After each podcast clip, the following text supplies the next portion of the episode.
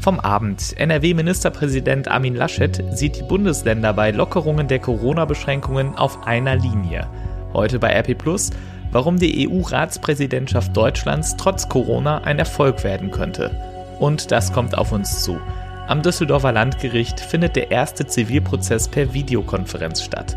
Heute ist Mittwoch, der 6. Mai 2020. Der Rheinische Post Aufwacher. Der Nachrichtenpodcast am Morgen. Guten Morgen, ich bin Sebastian Stachorer. Wir schauen gemeinsam auf das, was ihr heute Morgen wissen müsst. NRW-Ministerpräsident Armin Laschet sieht die Bundesländer grob auf einer Linie, was die Corona-Lockerungen betrifft. Im ZDF Heute-Journal betonte er noch einmal, dass beim Umgang mit der Pandemie abgewogen werden müsse. Corona bekämpfen war wichtig. Das haben wir sehr konsequent alle gemacht. Äh, und man muss trotzdem das Geschehen weiter beobachten. Aber wir spüren zunehmend auch, es gibt auch andere Schäden.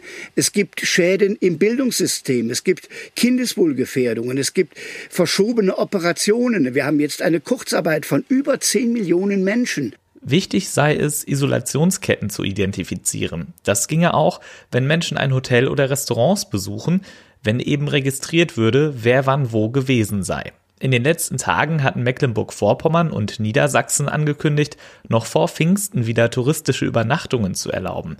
Damit zeichnet sich bereits ein Bild davon ab, was heute bei der Videoschalte zwischen den Ministerpräsidentinnen und Ministerpräsidenten und Kanzlerin Angela Merkel herauskommen könnte. Die sprechen heute unter anderem darüber, wann Schulen und Kitas wieder öffnen, wann der Vereinssport zugelassen wird und auch darüber, wann die Bundesliga wieder spielen darf. Tine Klimach und Jan-Henner Reitze berichten für die Deutsche Presseagentur, kurz dpa aus Berlin. Tine, es hieß einmal, die Länder wollten einheitlich vorgehen. Nun sind aber doch viele Bundesländer schon vor dem Treffen heute mit eigenen Lockerungen vorgeprescht.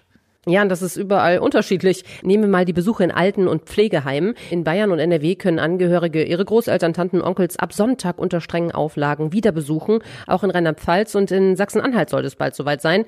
Die meisten Bundesländer wollen auch den Hotel- und Gaststättenbereich wieder beleben. In Niedersachsen, Mecklenburg-Vorpommern und auch in Bayern soll es schon diesen Monat soweit sein, mit unterschiedlichen Auflagen. In dem einen Bundesland dürfen erst nur die Biergärten öffnen, später die Restaurants.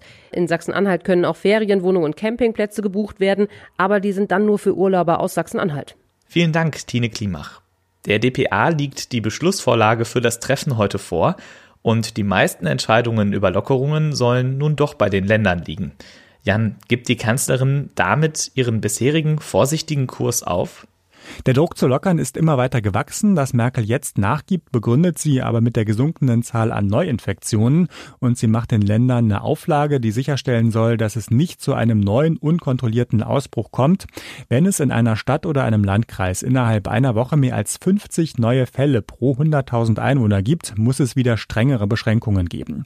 Was auch bleibt, ist das Abstandsgebot von mindestens anderthalb Metern zu anderen Personen in der Öffentlichkeit und auch Großveranstaltungen wie Straßenfeste oder Konzerte sollen bis mindestens Ende August deutschlandweit verboten bleiben. Ein gemeinsames Vorgehen soll es bei den Kitas geben. Worauf können sich die Eltern da einstellen? In Kitas soll ab nächster Woche eine erweiterte Notbetreuung starten. Es gibt ja einen Vier-Stufen-Plan. Das wäre dann Stufe 2 auf dem Weg zurück zur Regelbetreuung. Und es dürften dann unter anderem auch Kinder in die Kita kommen, die besonderen Förderbedarf haben oder die jetzt im Sommer in die Schule kommen. Bisher haben ja vor allem Eltern Anspruch auf Betreuung, die in systemrelevanten Berufen arbeiten. Und auch bei den Restaurants gibt es eine Einigung der Länder, jedenfalls für den Zeitraum der Wiedereröffnung. Ab Samstag soll die Gastronomie wieder geöffnet werden und innerhalb von zwei Wochen sollen dann deutschlandweit wieder Restaurantbesuche möglich sein. Genau, endlich. Die Branche warnt ja vor einer Pleitewelle wegen des Lockdowns. Um das möglichst abzuwenden, beschließt die Bundesregierung bei ihrer Kabinettssitzung heute auch den niedrigeren Mehrwertsteuersatz von sieben statt neun Prozent für Essen im Restaurant. Der soll ab Juli für ein Jahr lang gelten. Auflagen wie Abstandsregeln müssen natürlich auch im Restaurant eingehalten werden, wie auch in Hotels, die innerhalb Deutschlands bis Ende Mai wieder öffnen dürfen sollen. Vielen Dank, Jan-Henner Reitze. Was die Bundesliga angeht, da werden der 15. oder der 21. Mai als mögliche Anstoßtermine genannt. Bestätigt ist es aber noch nicht. Sobald es Neuigkeiten gibt, lest ihr die bei uns im Corona-Newsblog auf RP Online. Am Montagabend hatte CSU-Bundesinnenminister Horst Seehofer angekündigt, die Grenzkontrollen bis Mitte Mai zu verlängern. Nun fordern Dutzende Bürgermeister aus grenznahen Regionen in Baden-Württemberg die Öffnungen der Grenzen nach Frankreich und der Schweiz. Daneben gelten die Grenzkontrollen aktuell auch für Österreich, Luxemburg und Dänemark sowie für Flüge aus Italien und Spanien. Auch aus den USA gibt es Neues. Die US-Regierung prüft die Auflösung der Coronavirus-Arbeitsgruppe im Weißen Haus. Ende Mai oder Anfang Juni könnte das möglich sein. Vizepräsident Mike Pence sagte, das sei ein Zeichen des, Zitat, enormen Fortschritts im Kampf gegen das neuartige Coronavirus. Er leitet die Taskforce, die unter anderem das Handeln der Behörden koordiniert. Nach Auflösung der Arbeitsgruppe würden Behörden wie der Katastrophenschutz die Federführung übernehmen. Nach den Zahlen der Johns Hopkins Universität sind in den USA 1,2 Millionen Corona-Infektionen nachgewiesen, mehr als 60.000 Menschen starben. US-Präsident Donald Trump sagte zur möglichen Auflösung der Coronavirus-Arbeitsgruppe, Zitat, wir müssen das Land wieder aufmachen, wir müssen es bald aufkriegen. Es solle ein neues Team geben, das sich auf die sichere Wiedereröffnung der Wirtschaft konzentriere. Man könne das Land nicht für fünf Jahre geschlossen halten.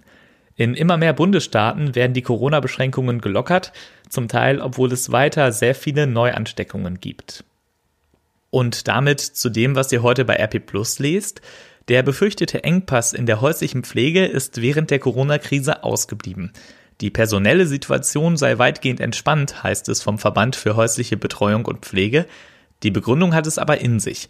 Die Lage habe sich nicht so dramatisch entwickelt wie befürchtet, weil die meisten osteuropäischen Grenzen nicht kontrolliert würden und damit illegale Pflegekräfte weiter ungehindert einreisen konnten.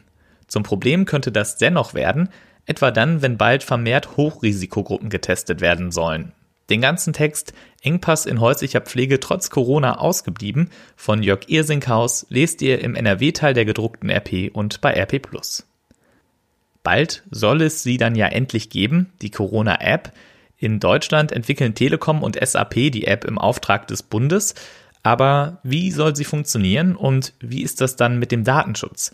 Das beschreibt Reinhard Kowalewski im Wirtschaftsteil der gedruckten RP. Den Text könnt ihr auch als Audioartikel hören, eingesprochen vom Aufwacherkollegen Benjamin Meyer. Ein Ausschnitt.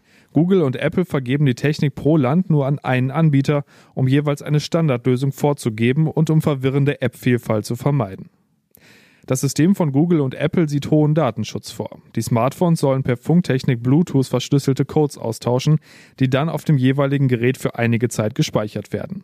Wenn ein Nutzer erfährt, dass er oder sie sich mit Corona infiziert hat, kann er dies in die App eingeben, die dies an andere Apps weitermeldet. Um Missbrauch zu verhindern, muss er dafür einen Freigabecode des Gesundheitsamtes eingeben.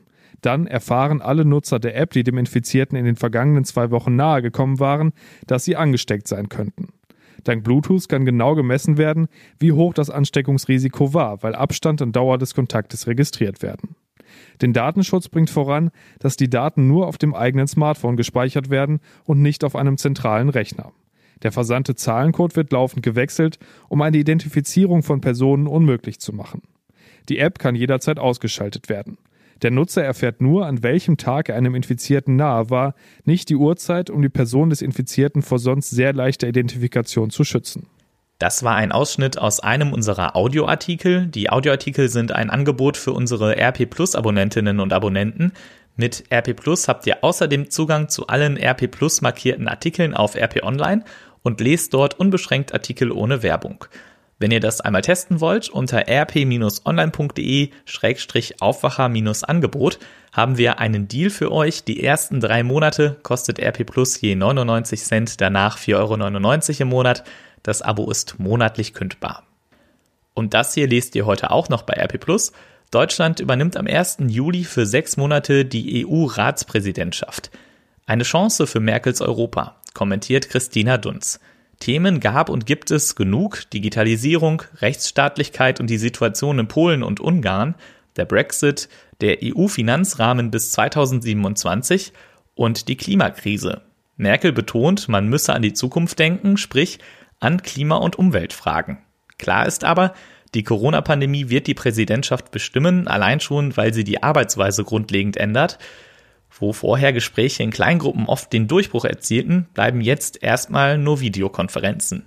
Andererseits, in der Krise zeigt sich, was alles möglich ist und Krisenmanagement, das kann die Kanzlerin. Den ganzen Kommentar von Christina Dunz lest ihr auf Seite 2 der gedruckten RP und jederzeit online bei RP+.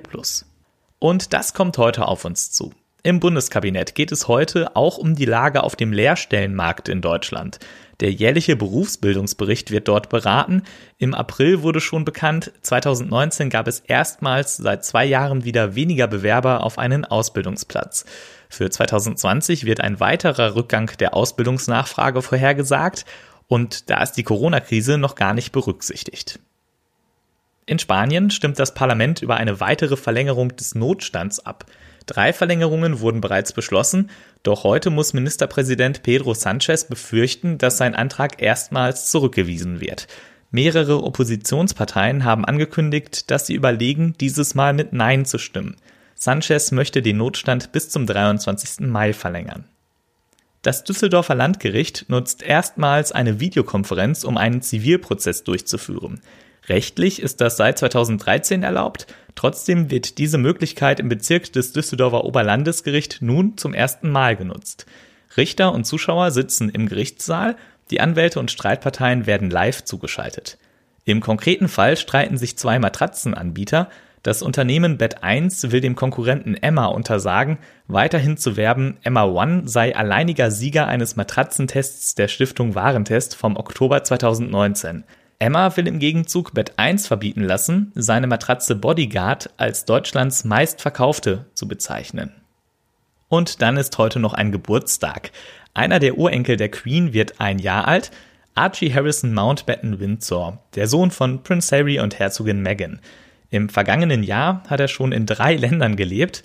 Aktuell wohnt die Familie in Los Angeles und wird da wohl im kleinen Kreis feiern. Philip Detless berichtet für die DPR aus London, Philipp, Harry und Meghan machen ja einiges anders, als man es aus dem Königshaus gewohnt ist.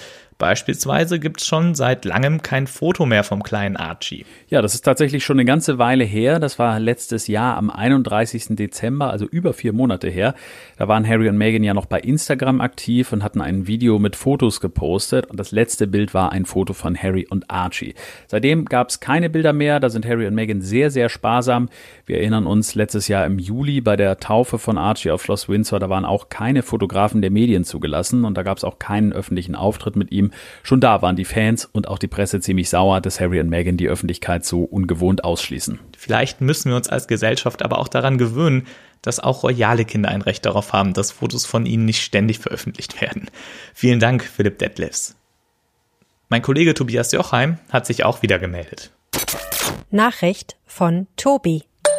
Hey, ihr Lieben, Revolution in Italien. Ministerpräsident Giuseppe Conte hat angekündigt, dass im wichtigsten Beratergremium der Regierung bald mehr Frauen sitzen sollen. Denkt man sich, na nu, Italiener, Vorkämpfer für den Feminismus? Ja, es ist halt so, es gibt halt tatsächlich genügend Luft nach oben. Ne? Ähm, in diesem sogenannten technisch-wissenschaftlichen Komitee sitzen bislang rund 20 Männer und keine einzige Frau. Ich muss das erstmal verarbeiten. Damit zum Wetter für NRW. Der Tag heute startet sonnig, gegen Nachmittag sind gebietsweise Wolken möglich, es bleibt aber trocken bei bis zu 20 Grad. Nachts kühlt es noch einmal richtig ab auf 6 bis 1 Grad und dann ist auch immer noch Frost in Bodennähe möglich. Morgen bleibt es dann zunächst sonnig, am Nachmittag ziehen dünne Schleierwolken auf, aber es bleibt weiterhin trocken und es wird auch noch einen Tacken wärmer, bis zu 22 Grad sind morgen drin.